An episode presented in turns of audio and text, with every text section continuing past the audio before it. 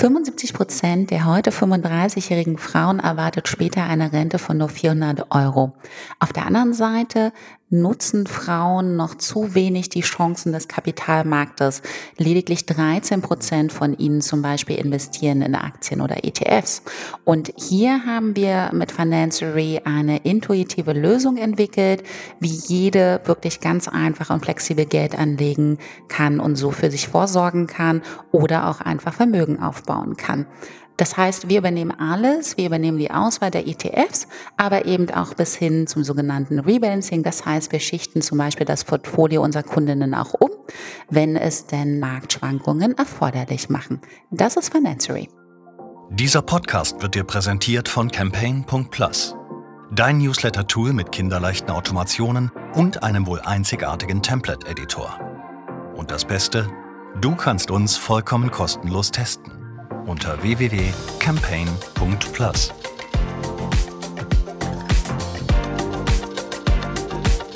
Hallo und herzlich willkommen zum Hidden Champions Podcast. Mein Name ist Selina und in diesem Podcast erhältst du spannende Einblicke in die Höhen und Tiefen von Startup-Gründungen aus den verschiedensten Bereichen. In der heutigen Folge habe ich Maria Mann zu Gast.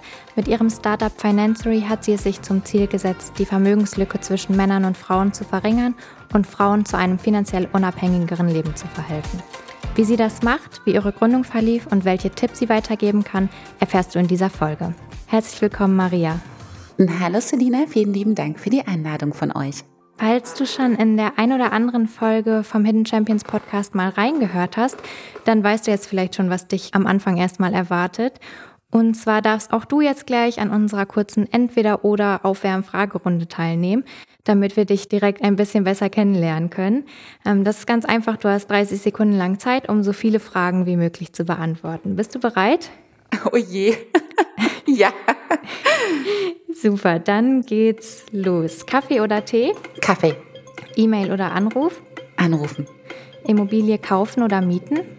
Gerne kaufen, tatsächlich miete ich zurzeit. Jeden Tag Fleisch oder jeden Tag vegan? Äh, weder noch, aber gerne Gemüse und Obst. Reisen mit Backpack oder Koffer? Backpack. Wasser mit oder ohne Kohlensäure? Mit. Kuhmilch oder Hafermilch? Äh, gar keine Milch. Xing oder LinkedIn? Äh, LinkedIn. So, die Zeit ist um. Ich hoffe, du bist ein bisschen warm geworden und bereit für die Fragen rund um Financery. Ja, absolut. Perfekt, dann legen wir los. Mit Financery möchtest du Frauen beim Investieren unterstützen, richtig? Ganz genau. Wie genau machst du das? Also was bietet ihr bei Financery an? Genau, wir haben festgestellt, dass viele Frauen, äh, die gerne investieren möchten und auch sich durchaus dessen bewusst sind, dass sie für sich selbst vorsorgen müssen. Ich denke, das ist uns äh, allen klar, dass äh, die Rente später zum Beispiel nicht reichen wird, aber eben auch ähm, der Aktien- oder auch der Immobilienmarkt sehr viele Chancen ermöglicht. Und viele Frauen schrecken vor dem Thema zurück, ähm, die richtige Auswahl der Produkte zu treffen, die richtige Auswahl der Aktien oder der ETFs zu treffen.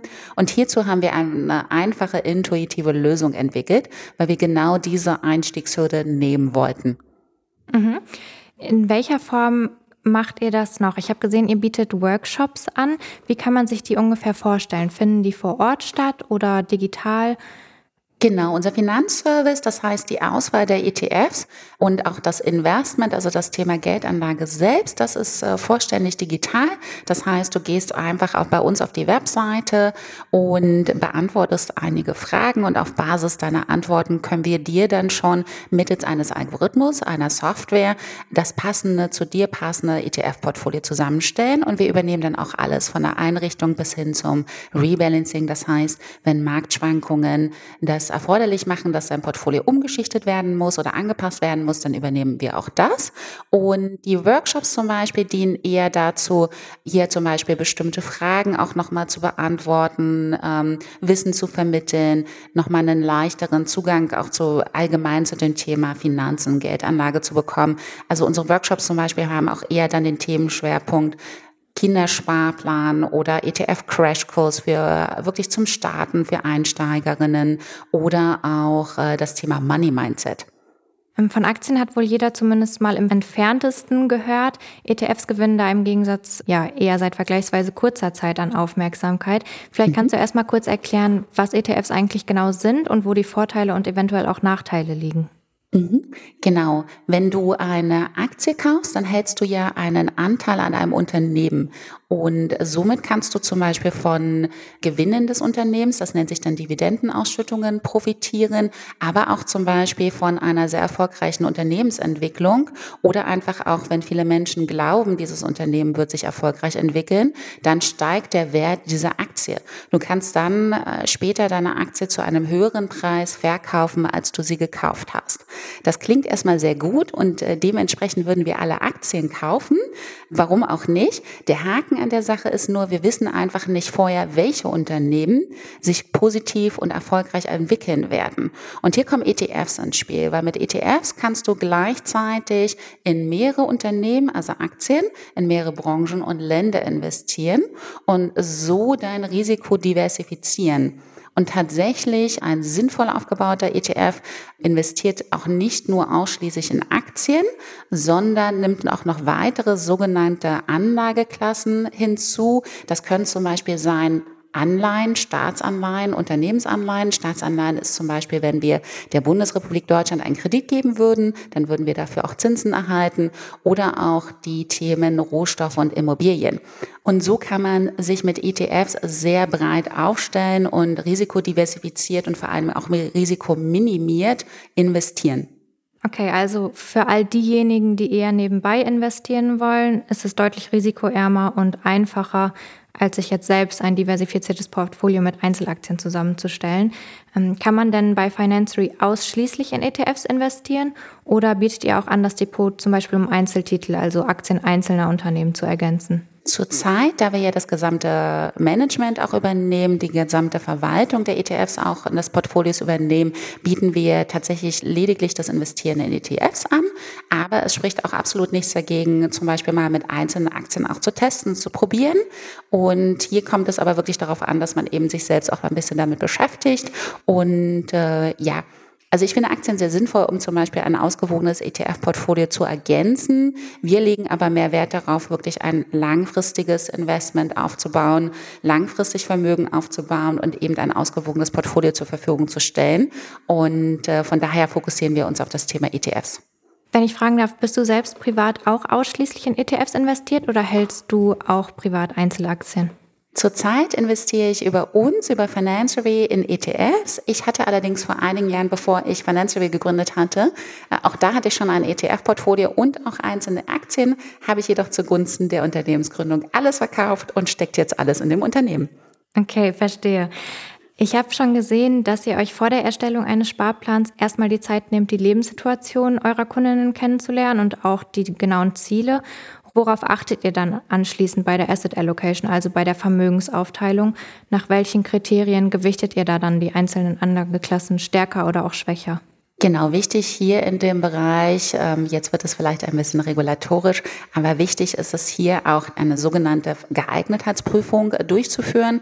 Das heißt, ähm, wir fragen unsere Kunden natürlich auch immer nach ihrem Anlageziel, nach der Laufzeit des Investments, dem sogenannten Anlagehorizont und auch nach der aktuellen finanziellen Situation, also nach der aktuellen Lebenssituation, weil das wichtige Faktoren sind und ein weiterer sehr wichtiger Faktor für die die Auswahl der ja zu ihr passenden ETFs ist auch natürlich das Risikoprofil. Das heißt, wie viel Risiko möchte sie selbst eingehen, wie risikoaffin ist sie, aber was ist auch die, neben der Risikobereitschaft, die sogenannte Risikotragfähigkeit.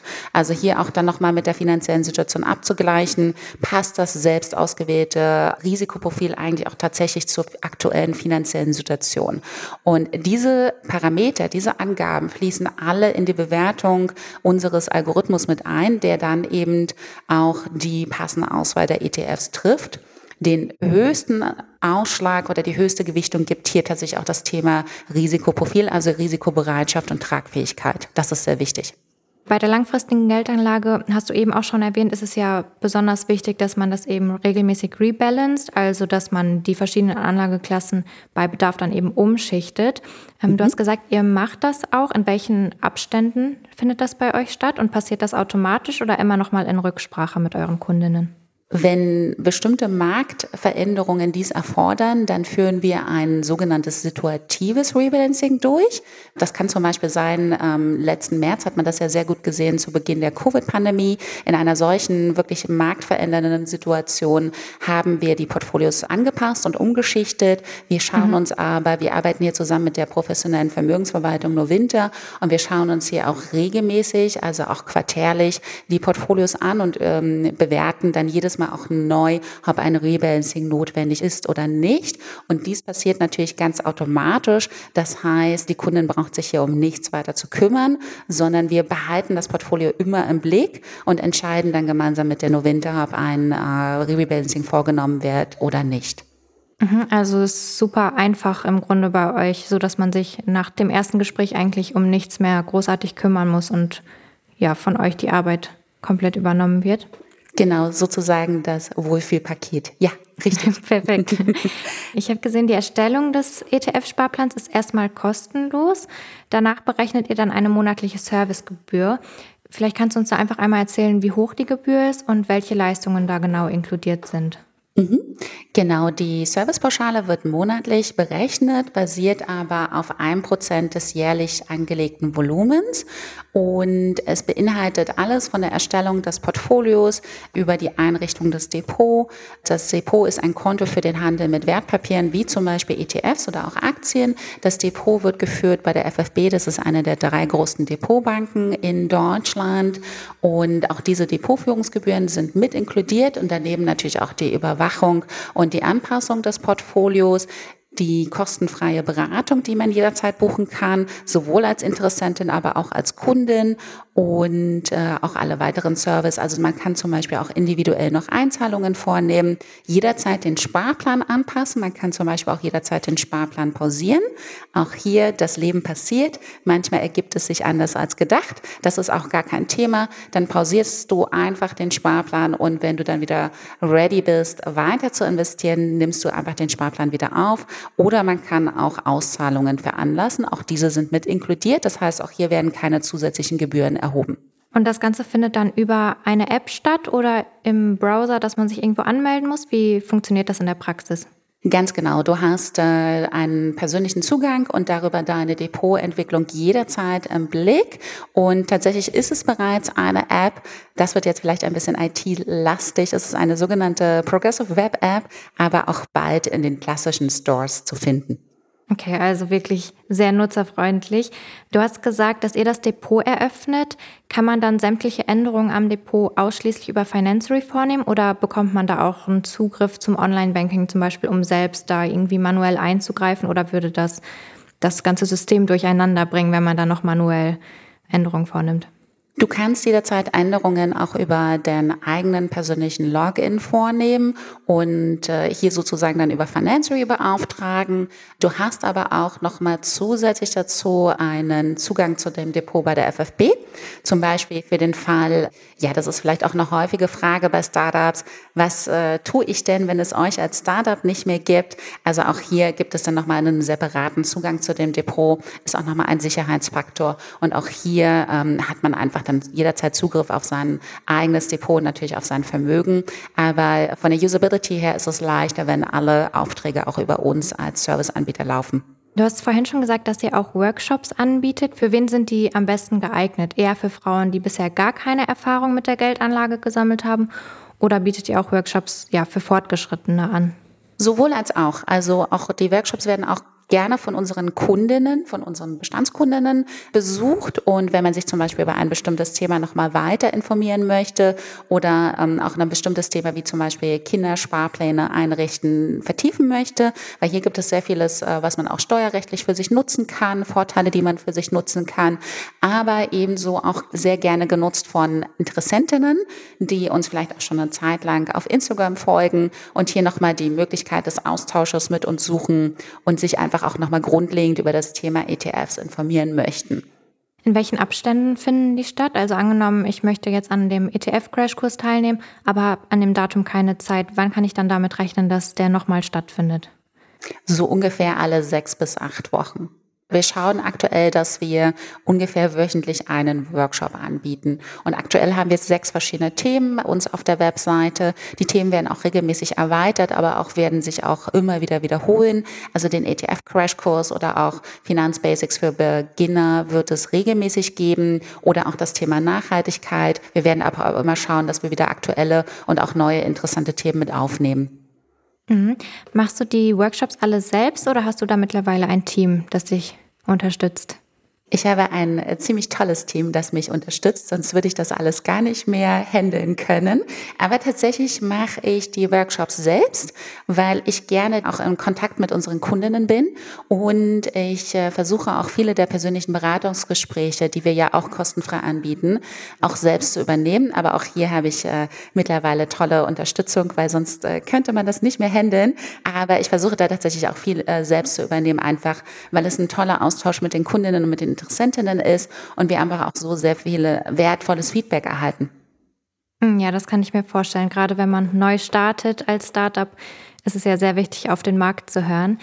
Ähm, was hebt euch da als Financery von euren Wettbewerbern ab?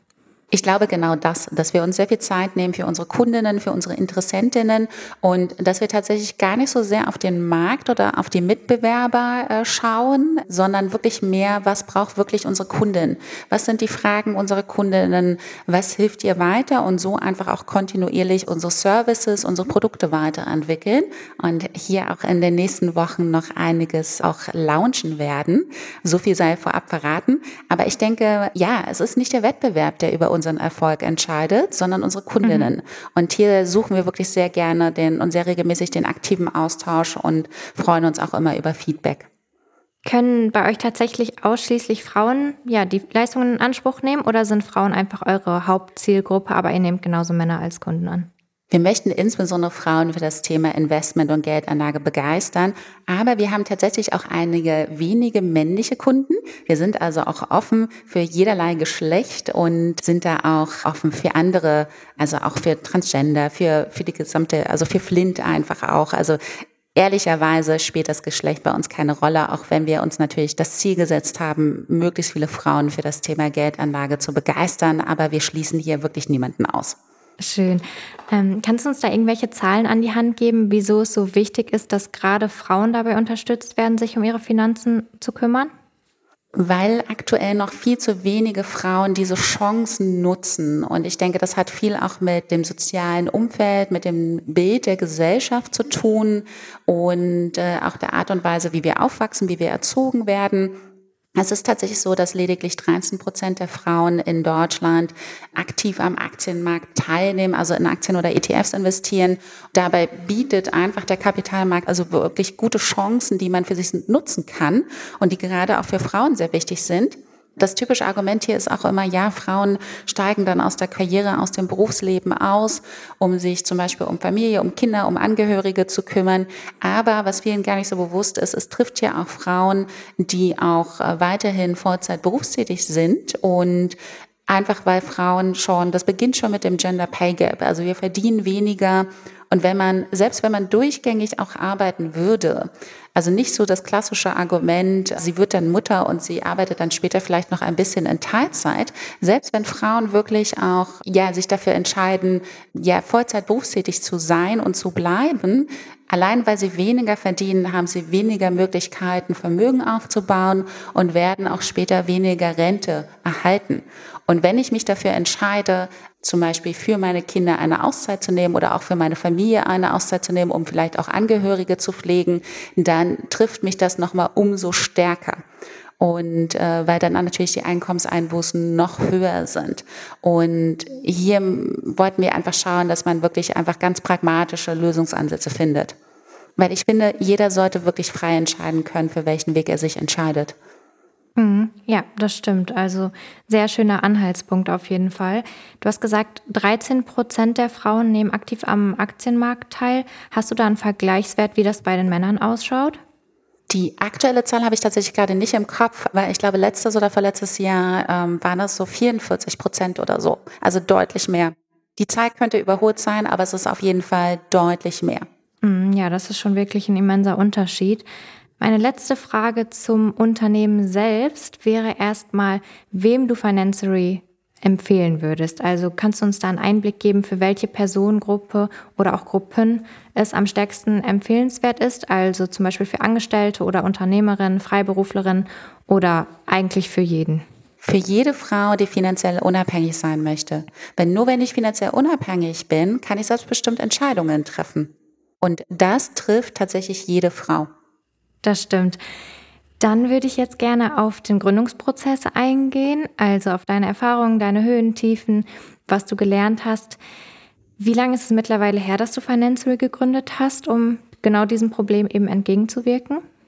Also gestartet bin ich so im Frühjahr 2018 mit dem ersten Konzept, mit den ersten Ideen.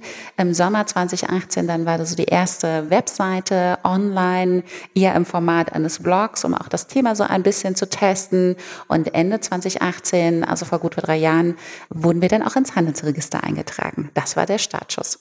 Cool. Hast du damals alleine gestartet oder hattest du von Anfang an schon ein Team um dich herum? Tatsächlich bin ich alleine gestartet. Ich hatte zwei Co-Founderinnen im Gespräch, aber ich denke, das Thema Gründung das braucht auch viel Mut und äh, viele, gerade auch Frauen, haben viel Respekt davor. Und letztendlich haben sich dann beide auch gegen die Gründung entschieden. Eine ist zurückgegangen ins Angestelltenverhältnis, die andere hat sich für das Thema Coaching entschieden. Auch absolut richtig, weil ich denke, hier ist es sehr wichtig, dass man so seinen eigenen äh, Weg findet.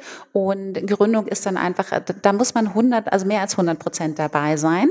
Und so bin ich tatsächlich mit Financiary allein gestartet und habe dann so nach und nach ein jetzt mittlerweile recht großes und äh, wirklich tolles, engagiertes, motiviertes Team aufgebaut.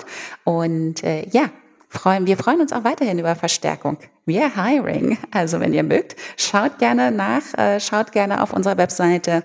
Wir suchen immer wieder Talente. Sucht ihr aktuell in einem bestimmten Bereich? Ja, wir suchen äh, zum Beispiel im Bereich äh, Content Creation, Social Media, aber auch zum Beispiel äh, SEO, die ganzen klassischen Marketing-Themen. IT kann man auch nie genug haben. also so die typischen Felder des Marketings und äh, des IT-Bereiches. Äh, wer da Lust und Interesse hat, gerne auch initiativ bewerben. Super, dann packen wir den Link zu den Ausschreibungen einfach direkt mal auch in die Podcast-Beschreibung auf jeden Fall meinen größten Respekt, dass du die Gründung dann alleine durchgezogen hast, auch wenn erst andere Co-Gründerinnen mit im Gespräch waren und es dann doch nicht zusammengeklappt hat. Sehr cool, dass du es dann alleine gemacht hast. Was hast du vor deiner Gründung gemacht? Also hattest du davor auch schon beruflich mit der Geldanlage zu tun oder hast du deine Erfahrungen da beim privaten Investieren gesammelt?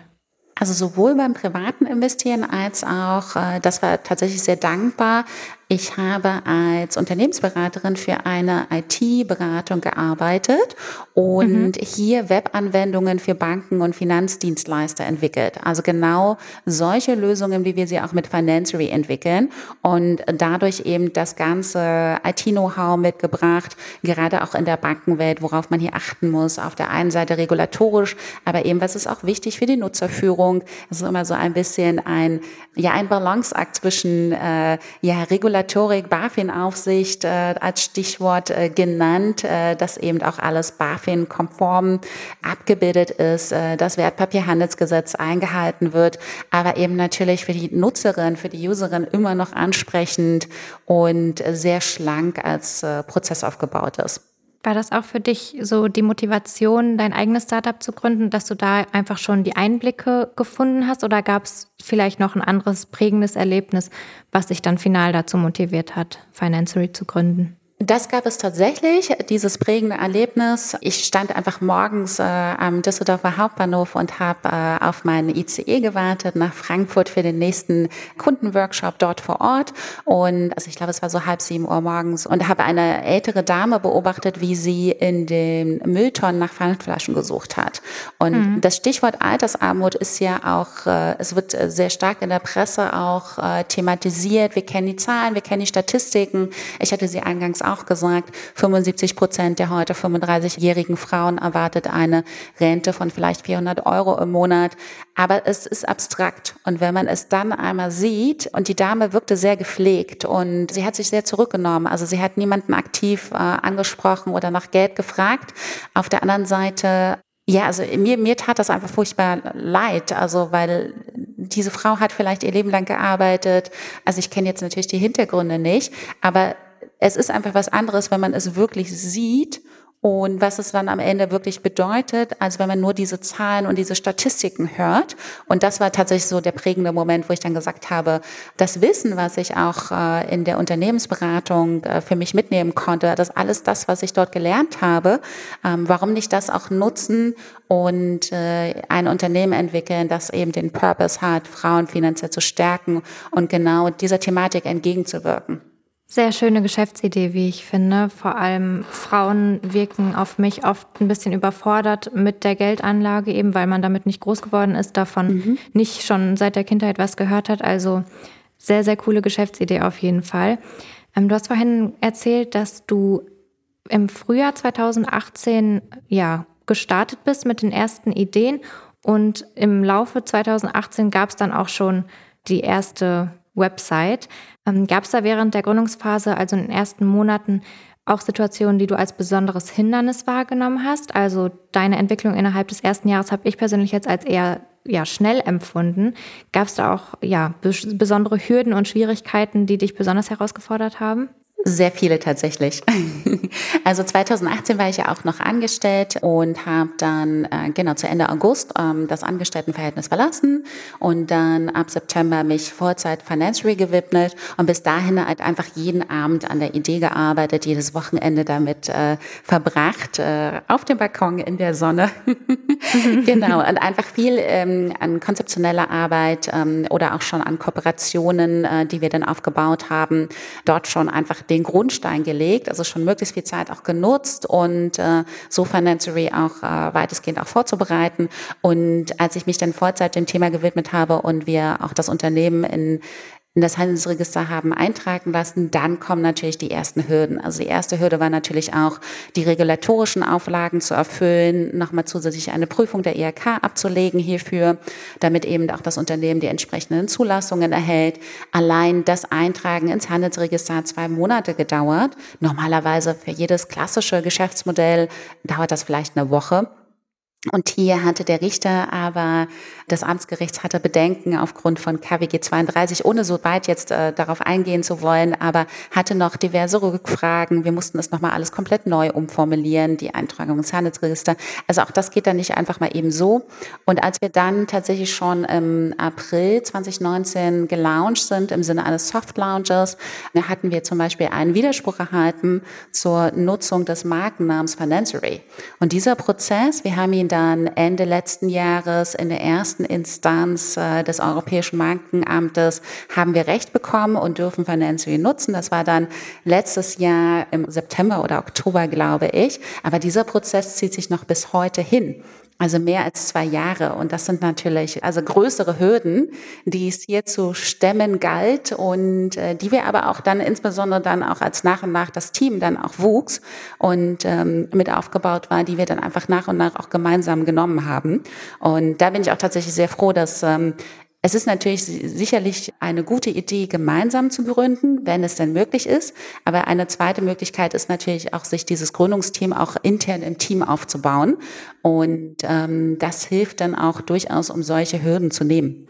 Wann hast du da die erste Unterstützung bekommen? Also wann hast du deine erste Mitarbeiterin eingestellt? Im Januar 2020. Okay, also warst du schon erstmal zwei Jahre. Anderthalb ähm, Jahre, genau. Mh. Genau.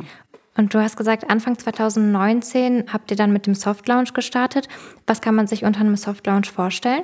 Wir haben die erste Version unseres Finanzservices gelauncht, sozusagen äh, den MVP, den ersten Prototypen.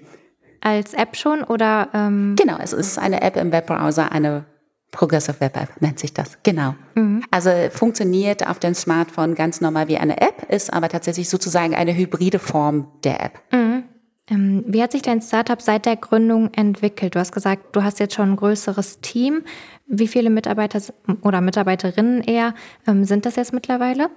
Wir sind tatsächlich ein diverses, gemischtes Team. Im Kernteam in Düsseldorf sind wir zu acht und insgesamt aber auch mit den Mitarbeitern der professionellen Vermögensverwaltung, mit äh, der IT, die bei uns auch in München sitzt, äh, bei unserem Kooperationspartner oder auch dem äh, Team im Banking, die in der Nähe von Frankfurt sitzen, sind es gut 40 Leute, die an dem Thema Financery arbeiten.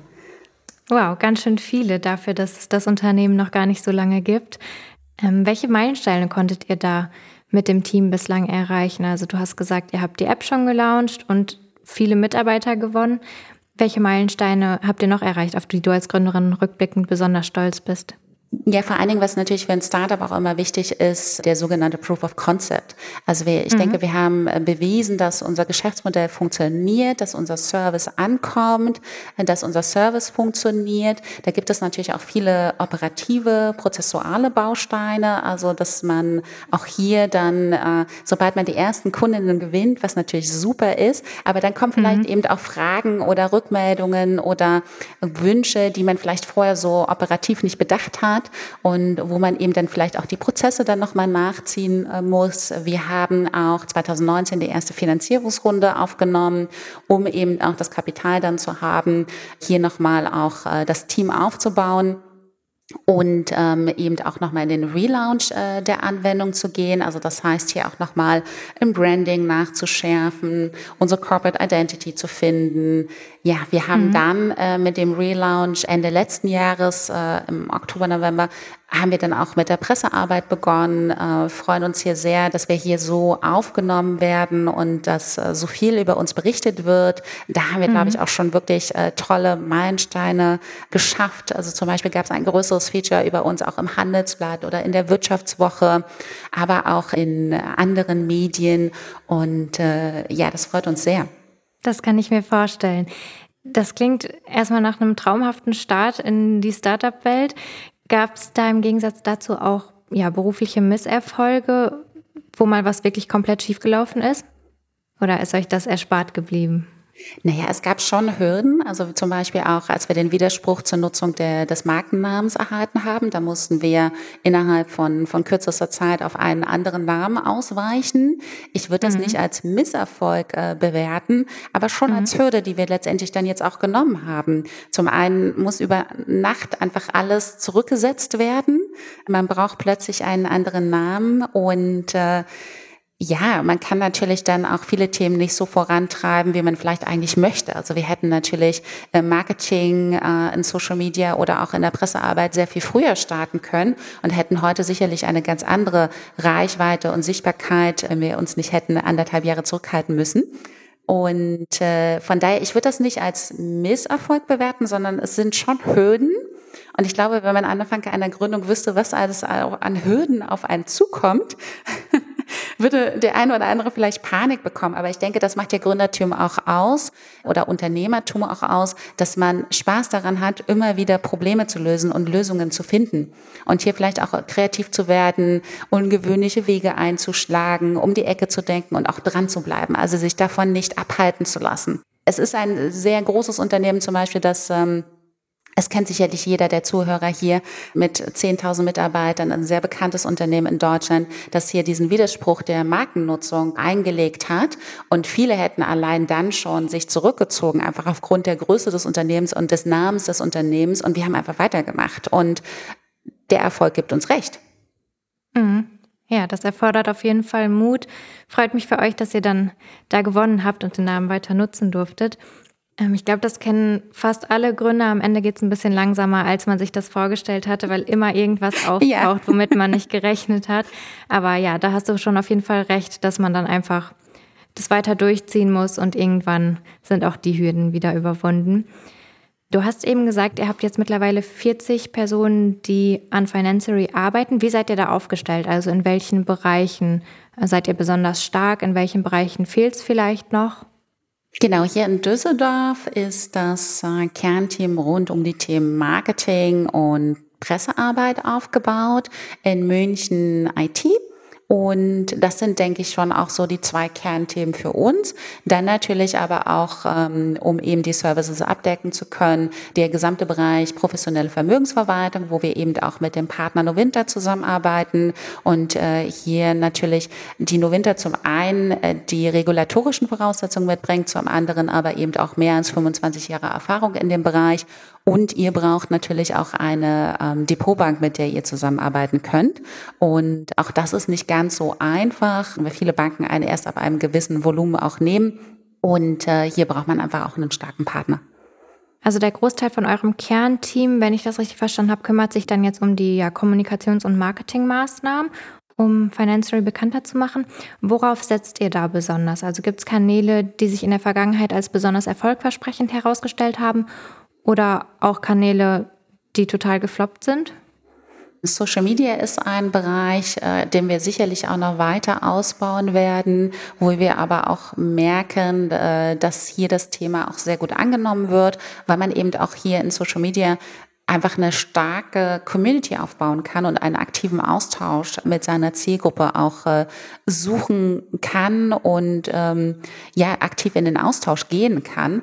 Für ein Startup ist es natürlich auch wichtig, Feedback zu erhalten und äh, jede Form der Kommunikation mit Kunden, mit Interessentinnen ist hier einfach super interessant und super wertvoll.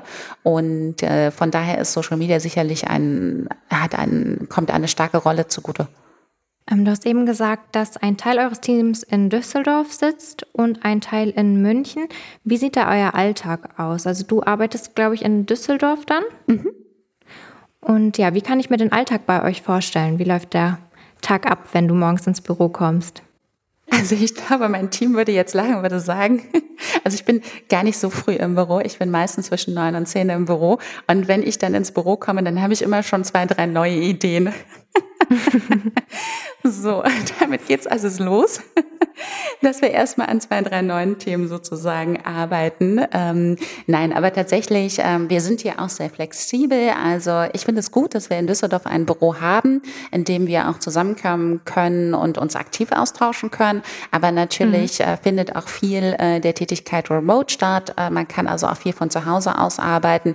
Ich denke, hier braucht es einfach eine gute Mischung, damit niemand nur zu Hause alleine sozusagen vor sich hin arbeitet. Aber es muss ja auch nicht zwingend jeder im Büro sein. Von daher, ich glaube, so den typischen Alltag, außer dass ich morgens mit neuen Ideen reinkomme, ich glaube, von daher gibt es diesen typischen Alltag bei uns gar nicht, sondern wir arbeiten auch sehr projektbezogen, sehr, sehr ergebnisorientiert wir sind da auch sehr teamübergreifend. Also wir arbeiten natürlich auch mit der, gerade ähm, auch wenn es darum geht, unsere Produkte, unsere Services weiterzuentwickeln, arbeiten wir natürlich auch sehr, sehr eng mit der IT zusammen.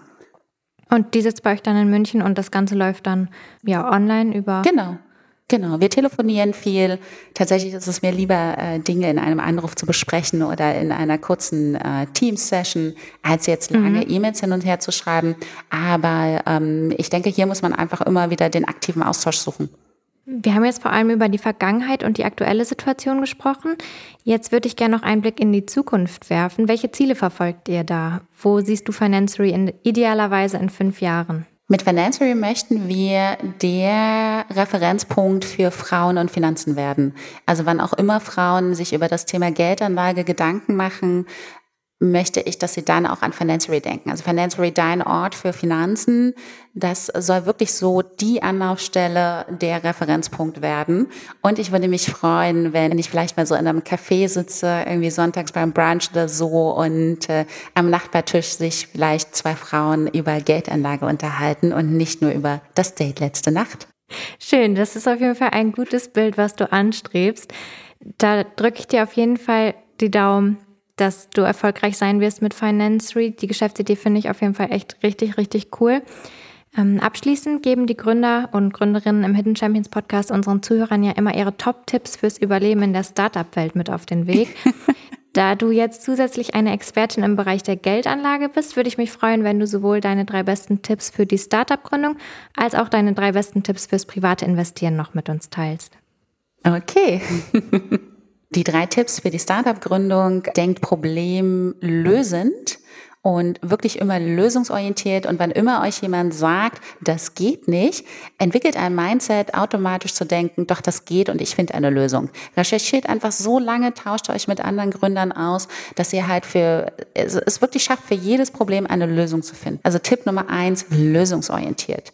Tipp Nummer zwei, Resilienz. Ihr werdet so viele Rückschläge auch hinnehmen müssen, ihr werdet so viele Hürden übernehmen müssen, aber all das macht euch wirklich stärker und äh, baut hier eine, eine gute Resilienz auf, dass ihr auch durchhalten könnt und ja, lasst euch davon nicht, äh, nicht unterkriegen. Auch nochmal zurück zu Punkt eins: es findet sich auch immer eine Lösung und irgendwie äh, entwickelt sich das weiter und wer weiß, wofür das vielleicht auch gut war, das zeigt sich dann tatsächlich immer später. Genau. Punkt Nummer drei, jedes Startup ist immer nur so erfolgreich und so gut wie das eigene Team das dahinter steht. Und von daher ähm, ist mir das Team einfach super wichtig. Natürlich ist es gut, wenn man zu zweit oder zu dritt gründen kann, aber ihr könnt euch auch im Laufe der Gründung ein Team aufbauen. Und äh, hier ist es einfach super wichtig. Nehmt euch viel Zeit auch für den Recruiting-Prozess und ähm, ja, schaut auch einfach, dass ihr euren Mitarbeitern und eurem Team auch viele Entwicklungsmöglichkeiten lasst, viele Freiräume lasst und viel Gestaltungsspielraum lasst. Und ähm, also nichts ist so wichtig wie das Team. Sehr gute Tipps. Dann bin ich auch gespannt auf deine Tipps zur Geldanlage. Tipp Nummer eins, wichtiger als die Frage, in was soll ich denn investieren? Das ist auch immer so eine beliebte Frage. Welche Aktie soll ich denn kaufen? Welchen ETF soll ich denn kaufen? Das ist gar nicht so relevant. Viel wichtiger ist, breit aufstellen.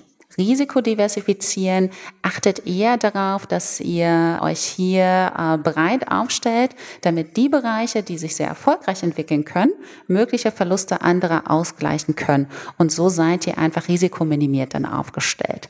Tipp Nummer zwei, schaut euch die Verträge genau an, achtet darauf, dass es kostengünstig ist. Zum, insbesondere Banken und Sparkassen haben hier mitunter sehr hohe Verwaltungsgebühren, sehr hohe sogenannte Ausgabeaufschläge. Also das heißt, eine Auszahlung kostet dann zum Beispiel recht viel Geld. Und mhm. äh, Tipp Nummer drei ist, Kostenlos bedeutet nicht kostenfrei. Wenn ein Angebot kostenlos ist, vermeintlich für euch, dann überlegt nochmal, wer verdient denn dann damit Geld? Und wie bezahle ich denn vielleicht auch indirekt? Und ist das äh, so sinnvoll für das Thema Geldanlage? Da kommen wir so ein bisschen in äh, das Thema zum Beispiel auch Makler und Provision, aber eben auch andere Broker zum Beispiel für die ihr zum Beispiel vermeintlich kein Geld zahlen müsst, aber letztendlich die Provision dann eben doch äh, in dem Produkt selbst stecken. Super, das waren auch schon all meine Fragen. Vielen, vielen lieben Dank für all deine Tipps und auch für die Einblicke in dein Startup. Ich habe mich sehr gefreut, dich interviewen zu dürfen. Vielen lieben Dank, Selina, für die Einladung. Es war schön, mit dir zu sprechen. So, auch diese Folge mit Maria neigt sich mal wieder dem Ende entgegen. In der Podcast-Beschreibung findest du nochmal alle Informationen zur Folge sowie auch ein kurzes White Paper zu Financery. Falls du den Hidden Champions Podcast noch nicht abonniert hast, dann freuen wir uns sehr, wenn du das jetzt tust und uns als Apple Podcast-Hörer vielleicht sogar eine liebe Bewertung dalässt. Ich freue mich, wenn du auch beim nächsten Mal wieder mit dabei bist. Bis dahin sage ich erstmal vielen lieben Dank fürs Zuhören und bis zum nächsten Mal.